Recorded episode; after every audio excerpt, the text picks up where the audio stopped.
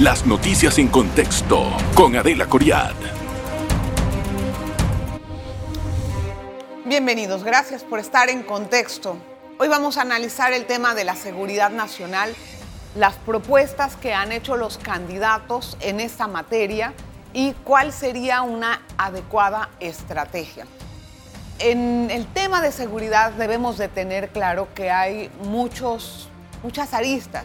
Una es la seguridad ciudadana, otra es la lucha contra el crimen organizado, otra es la seguridad nacional, el departamento de inteligencia. Todas estas eh, esferas deberían de estar interrelacionadas en cuanto a la estrategia que se tiene para poder brindar una política estatal que nos sirva alrededor del tiempo, que nos sirva con el tiempo. El problema es que no hemos podido lograr esa, ese sueño, esa, esa meta y cada persona que entra en este puesto de seguridad trae su propia idea, su propio libro, y a veces no logramos una política estratégica. Hoy vamos a conversar con el primer director de Senafront, Frank Ábrego, que nos, nos acompaña hoy, ya es exdirector. Gracias, don Frank, bienvenido. Gracias, muy buenos días, gracias por la invitación y a la orden siempre. Gracias. Don Frank, mire, eh, nosotros Hemos intercambiado algunos documentos que usted me ha enviado como una cierta estrategia de cómo emplear para la seguridad. A veces yo me pregunto, ¿qué pasa que cuando no están en el cargo no lo implementan? Y entonces ocurre después, cuando ya salen. ¿Por qué eso no se implementó en su época? Eh, te lo digo de, de, esta forma, ¿no? Muchas veces nuestras primeras autoridades, llámese en este caso presidente, vicepresidente o ministro, deben ser realmente lo que dan el norte o la estrategia que debe llevar los estamentos de seguridad a cómo combatir el crimen. Esto debe tener una serie de, aristas, como creo que te acabo de escuchar mencionar, que es que vamos a hacer en prevención, en inteligencia, en contrainteligencia, en investigación judicial, ¿verdad? Porque al final eso debe proporcionarnos eh, lo que algunas personas denominan seguridad, ¿no?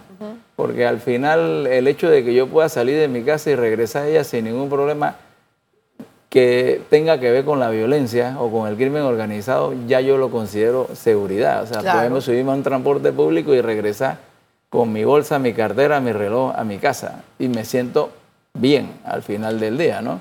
Pero son estrategias que van, como diría yo, bajando y van dando directivas y se van generando actividades como las rondas policiales, el patrullaje en moto, en lancha, en avión, helicóptero, que son lo que nosotros vemos eh, a diario, ¿no? Que hace eh, nuestra policía o nuestro Servicio Especial de Fronteras o el o y, cuando se tienen este tipo de propuestas como la que usted me envía, yo después vamos a hablar un poquito de qué es lo que es la propuesta, ¿no? obviamente para que la gente se entere cuando se hacen a los jefes, al ministro, al presidente, ¿se estiman, se determinan o no?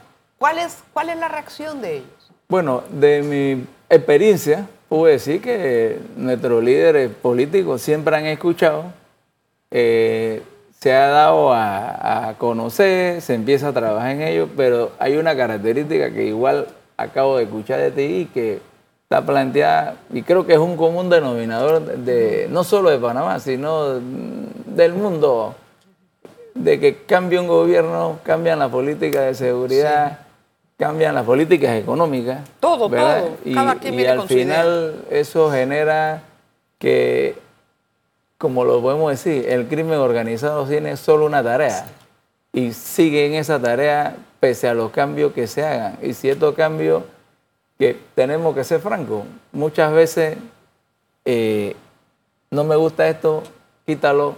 Es mejor esto, síguelo. Y casi siempre gana el quítalo porque eh, no me gusta. Y trato de generar nuevas ideas que al final pasa lo mismo. Termina el periodo, llega el, el siguiente y quita. yo no digo que eso no se deba hacer si es malo, pero si hay una idea buena, seguirla, o sea, potenciarla. ¿Cuál sería usted, en palabras sucintas, cuál sería una buena estrategia para implementar en esta materia de seguridad? Porque tenemos al crimen organizado que va a bala. avala, mientras que aquí están decidiendo cómo le van a hacer. Sí, aquí hay que comenzar, y siempre se lo he dicho, yo en realidad trabajé con tres presidentes y a los tres presidentes les digo que había que trabajar en fortalecer primero que todo la moral y el trabajo de los policías. Llámese desde un director de policía hasta el agente, de que ellos se sientan bien cómodos en su trabajo, no es un salario, es el hecho de que se me dé la moral de que yo trabajo, yo rindo, yo cumplo una tarea, cumplo una misión. Hay que decirlo francamente, hay veces que usted ve que lo primero que vemos en redes sociales o, en los noticieros es que el policía hizo esto mal o la policía no sirve.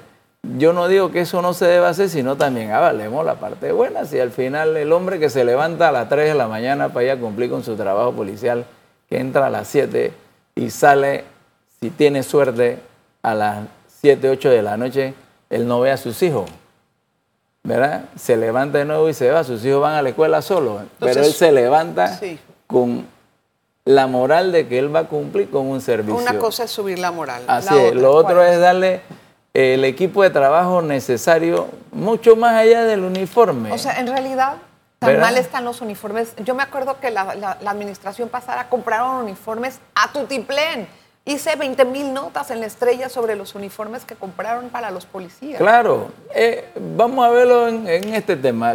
Hoy yo no te puedo decir a ciencia cierta si los policías tienen o no tienen uniforme, pero cuando uno les pregunta, eh, oye, tiene un par de botas que me regale o el uniforme esto ya no da, eh, uno se queda como, bueno, me espera la dotación, si eso tiene que venir por ahí.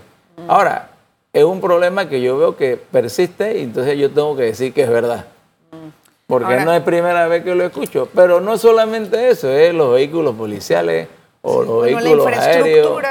porque al final hay un gasto que es una inversión. O sea, la palabra gasto en seguridad no debe existir, sino inversión. porque ¿en qué invertimos nosotros? En la seguridad suya y la mía. Al final, yo no quiero decir que hay que poner un impuesto de seguridad pero hay países que lo han tenido que implementar ante los problemas económicos del país. Y no es la idea central tampoco de una estrategia, pero los gobiernos deben desarrollar una política de seguridad sostenible. Claro, y eso es lo que nos está faltando. Don Frank, vamos a hacer una pausa eh, y vamos a regresar con algunas cosas más puntuales para entender qué tan viable y qué tan buenas ideas son las que dieron en el debate. En breve regresamos con En Contexto. Bueno, vamos a tratar de conversar con nuestro invitado Frank Ábrego, Ábrego, director de Senafront en tres periodos gubernamentales, el primero de esta organización. A ver, cosas puntuales. Duplicar el número de policías en la calle. ¿Es efectivo? Ayuda. Ayuda. Ayuda, ¿cómo no? Porque tendríamos más presencia policial donde hoy día hace falta. A veces tú escuchas decir que, hace 30 años, 40 años había un general, tres coroneles, pero hace 30, 40 años el crimen organizado, el narcotráfico no tenía la fuerza que tiene hoy día, que vive en nuestra sociedad. Sí. Nos afecta a todos los días. vive en los puertos nuestros. Es una buena materia. Eh, voy a agarrar un poquito de cada una de las propuestas, porque no me, no me voy a detener en cada uno de los muchachos, ¿ok? Eh, dotar de herramientas a los uniformados, lo acabamos de hablar, que es lo que dijo el señor Rux, lo, anterior lo dijo el señor Torrijos. Ok, eh, Lombana dice que quiere coordinar con Bukele para combatir el crimen. ¿Usted cómo recibe esa idea? Bueno, tengo que decir que estuviera de acuerdo, pero es algo que tendrían que hacer todos. O sea, no es ponerle el nombre Bukele a la tarea de tomar el control del país. Lo que él hizo fue sacar las pandillas de la calle de un solo tajo. ¿Verdad? Eso yo no lo veo como un imposible, respetando los derechos humanos, respetando las leyes. Pero él hizo un estado de excepción que todavía no levanta. Perfecto, pero lo hizo de acuerdo a la que la ley le permitía a él. O sea, el estado de excepción lo declara él lo impuso. el Estado, más nadie. Él lo impuso. Perfecto. Entonces, ¿qué haríamos de Bukele acá? Eh, combatir a la pandilla. Bueno, pero obviamente, y combatir que a todo mundo preso de una vez, ¿cómo, ¿cómo combatimos a las pandillas? Hay cosas que se pueden hacer paulatinamente, ¿no? Identificar eh, los sistemas, como hablamos, la inteligencia debe ubicar los blancos, la delincuencia, eh, la investigación judicial debe buscar las pruebas suficientes para que los fiscales nuestros y los jueces nuestros los puedan condenar efectivamente, porque hay veces que le echamos culpa a que el policía no presentó la prueba o al fiscal no pudo sustentar. Entonces, eso es una amalgama que hay que trabajarla para que sea efectiva y que al final nuestros jueces impongan la condena justa por la pena que se cometió, o el delito, perdón, que se cometió. Eh, Sería reforzar nuestro sistema judicial y de investigación judicial, que es la que verdaderamente lleva a la gente a la cárcel. Sí, y, entender también que, bueno, el efecto Bukele en Panamá también requeriría de alguna manera de, hacer una excepción de garantías constitucionales. porque de otra forma del Salvador lo entiendo, pero no queremos llegar a ese claro, nivel. No Hay 178 grupos criminales. Está bien. O sea, la mayoría concentrados en San Miguelito. En El Salvador había uno, la Mara Salvatrucha. No, y los Eran dueños del país. Y los otros. Así es. Ok, Panamá es como Francia en materia de seguridad. Eh, no me atrevería a decir porque no conozco Francia. pero bueno, los he ido a París. de visita como cualquier turista, ¿no? Cuando usted estaba, eh, no, no, me atrevo a compararlo cuando usted estaba, porque bueno, ya han avanzado otras cosas, pero ¿usted cree que esa es una comparación justa? Eh, no, me atrevo a decir que hasta al revés. Francia quisiera tener la seguridad de nosotros. Lo que pasa es que nosotros somos críticos de nuestro propio país. Estamos mejor que Francia. Pero la seguridad de Panamá, yo me atrevería a decir que siempre ha sido buena. Si no, pregúntale a los extranjeros que viven aquí que se sienten en confianza de salir a manejar su carro cuando en su propio país no se atreven si no llevan seguridad. Te hablo de, niveles, ¿no? Sí. O salir a un café, a tomarse un café y almorzar con su familia. También hay zonas donde no se puede entrar, Frank. Está bien, pero estamos comparando, ¿verdad? Sí. Estamos comparando. Si yo te dijera por eso, lo poco mucho que yo veo y conozco de Francia en el crimen, la mafia en Francia es poderosa. Sí, bueno, ni se habla en Italia, ¿no? Eh, la narcopolítica, ¿cómo combatirla? Eh, bueno, yo diría que nuestros líderes políticos deben hacer un alto y efectivamente si tenemos que investigar, judicializar y si alguien sale culpable con pruebas evidentes y hay que encarcelarlo, pues ya es hora de que nuestros líderes políticos tomen una decisión de cuál es el Panamá que quieren un Panamá que día a día entra más en el círculo del, narcotráfico o del poder del narcotráfico, como ha pasado en otros países, no fuéramos lo primero ni el último. Veamos Ecuador, México, Colombia. Me incluso me atrevería a decir que países como Perú han tenido casos fuertes de eso. Brasil. En Latinoamérica, el país más peligroso no es México, es Brasil. De 10 ciudades de índice de, delincuencia o de criminalidad, 4 son brasileñas. A ver, eh, hay algo interesante aquí. La tasa de homicidios muchas veces se, abulta y lo relacionan al crimen organizado. En general, así es. A los, a los cruces, a los ajustes de cuentas, etc. Eso es un producto de que el país o de la fuerza pública en el momento está combatiendo o haciendo cargamentos, etcétera, y por eso se hacen este tipo de ajustes o a qué atribuyen ustedes es, esa consecuencia del crimen organizado. Del poder que tienen. Es que de los homicidios que se producen. Ok, es decir, eh, claro, tenemos se pelean territorio, eso ya está claro. Apenas la droga que cruza la frontera toca la ciudad, ¿verdad? Ya hay un primer problema. O sea, si yo traigo 500 o 1000 kilos a Panamá es porque los voy a llevar al mercado que es Estados Unidos. Sí. Pero a mí ya no me pagan en plata. La gente que puede tener mi edad se puede acordar de cuando yo era niño, usted cogía un traficante, tenía 20 mil, 50 mil dólares en una maleta que era que la usaba para pagarle a los colaboradores. Hoy día le deja 10 kilos, 5 kilos y sigue. Igual a los policías, a quienes confían. Así, le damos droga. ¿Qué hace un tipo en Panamá de una banda que tiene 10 kilos? La venden en Véndela en la calle. Claro. Eso lo que produce es la lucha por el mercado ah, interno. El territorio. Y entonces genera violencia. Claro. Eh, ¿Cuál es la inteligencia del país? El país tiene una inteligencia que está pudiendo avanzarse a los pasos del crimen organizado? Yo diría que es buena, pero le falta lo que algunos han dicho, tecnología, ¿verdad?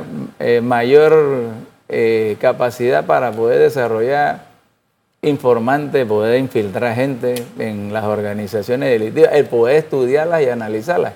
Quizás se hace, pero a, vamos a llamarla cuentagotas, ¿no? Porque siempre hay iniciativas buenas, pero al final hay que sostenerlas en el tiempo. De nada me sirve a mí tener la mejor oficina de investigación judicial estos cinco años si en el siguiente periodo alguien dice no me gusta esto y baja la, Claro, eso es lo que estábamos hablando al principio, que no hay una política sostenida. Así es. Bueno, al regresar vamos...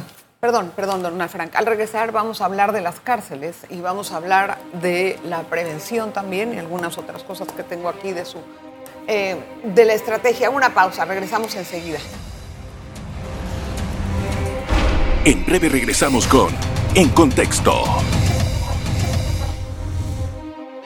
Hoy estamos conversando con Frank Ábrego, el primer director de Front por tres gobiernos estuvo en el cargo, hace poco salió. Don Frank, eh, hay cosas importantes. El control de las cárceles es un tema que salió mucho a relucir durante el, debate presidencial. No tenemos el control de las cárceles. Eh, te puedo decir, a lo poco mucho que conozco, que es un control relativamente bajo, porque a la hora de haber problemas el control de la cárcel ahí es que se siente, ¿no? Igual tenemos muchas cárceles que funcionan en, condiciones, eh, vamos a llamarle infrahumanas por usar un título porque... Eh, no, no adecuadas. No adecuadas para el volumen de personas que manejan o en las instalaciones que tienen. Ponemos un ejemplo en la cárcel de Colón. Eso es algo que hace años debió haber sido cerrada o remodelada o construida nueva. No, y ahorita quieren hacer Porque una de 60 millones. Al final pasa lo que, bueno, lo que dice el, lema popular, se vuelve la universidad del crimen. O sea, yo entro porque me robé una vaca y termino saliendo eh, capo de la droga en Los Santos. El, el control de la cárcel tiene muchas aristas para cómo implementarse. O sea, ¿cuál usted cree que mencióneme tres como para tener una, una, idea, además de infraestructuras adecuadas, que debe de ser la primera, porque lo que tenemos no son cárceles construidas, sino adecuaciones por acá, por allá. ¿Qué más? Debe haber un registro eh, completo de la parte delictiva de las personas que entran. O sea, realmente él quién es, prontuario. de dónde es, o sea, cuál es el crimen que cometió, porque, repito, el que se robó una cabeza, una vaca, no es igual al que traficó mil kilos de droga, ¿verdad? En ese mismo sentido debe haber una división donde los líderes de banda o jefes de carteles deben de tener mucho menos accesibilidad al mundo exterior. O sea, muchas veces por el hecho de querer respetar los derechos humanos y demás, no tiene, ni estamos diciendo que se le violen los derechos humanos, sino que el contacto de él con el exterior o podemos ver su organización debe ser mucho más eh, reprimido, ¿no? Debe, debe perder ese tema de poder hablar todos los días con alguien, digo yo, pues. Al final termina dando órdenes. O sea, nosotros no podemos pensar que este tipo de personas son tan brutos que no tienen un tipo de, diálogo donde ellos se pasan el mensaje de qué es lo que quieren hacer. Claro. ¿verdad? Si, sino como las organizaciones siguen trabajando con su jefe preso, o que él manda el mensaje. ¿Qué pasa con esto? Y cuando nosotros dejamos que el jefe del cartel de la droga que opera en los puertos de Colón viva o esté preso en la joya en el pabellón 1, 2, 3, 10, el número que le pueda poner y tiene 500 personas que lo acompañan todo el día, al final son 500 mensajeros que puede poner en la calle. Claro. Eh, don Frank, eh, tú siempre he tenido una duda. ¿El ministro de Seguridad debe de ser un civil o una persona de carrera policial?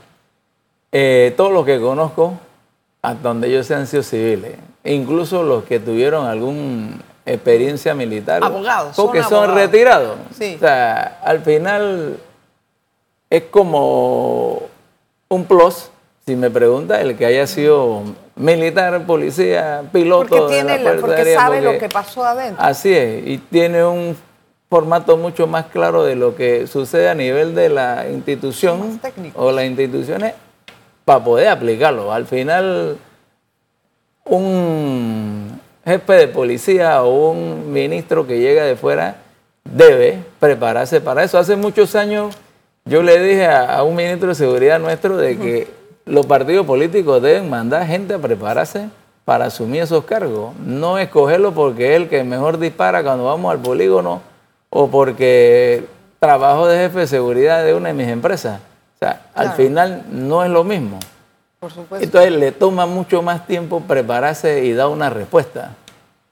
A ver, entonces, en materia de inteligencia y contrainteligencia, yo quiero entender una cosa.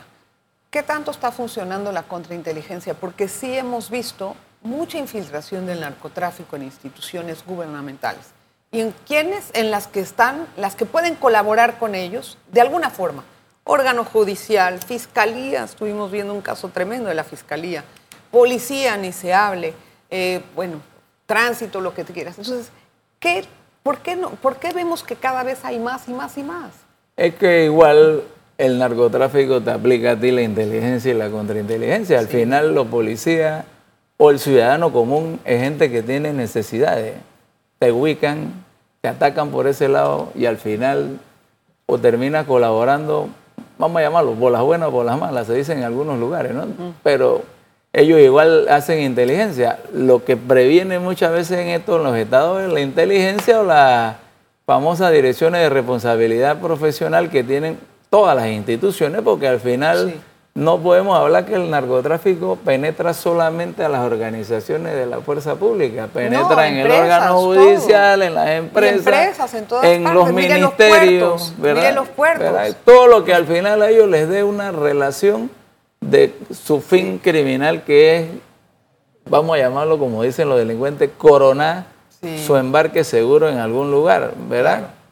Mire, Frank, en una entrevista que tuvimos con el presidente Novoa, eh, nos dijo los síntomas de su país con respecto a la situación dramática que estaba teniendo en crimen organizado. Uno era el poco control de las cárceles, usted me acaba de decir que es algo parecido no sé si como en Ecuador, no me atrevo a asegurar, pero tenemos parcial control.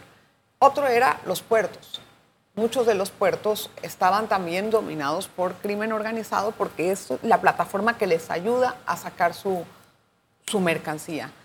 Yo no estoy diciendo aquí que los puertos estén eh, dominados por narcotráfico, ni mucho menos, pero sí son una plataforma y hemos visto decomisos de toneladas en un contenedor. Entonces, ¿En qué camino estamos yendo?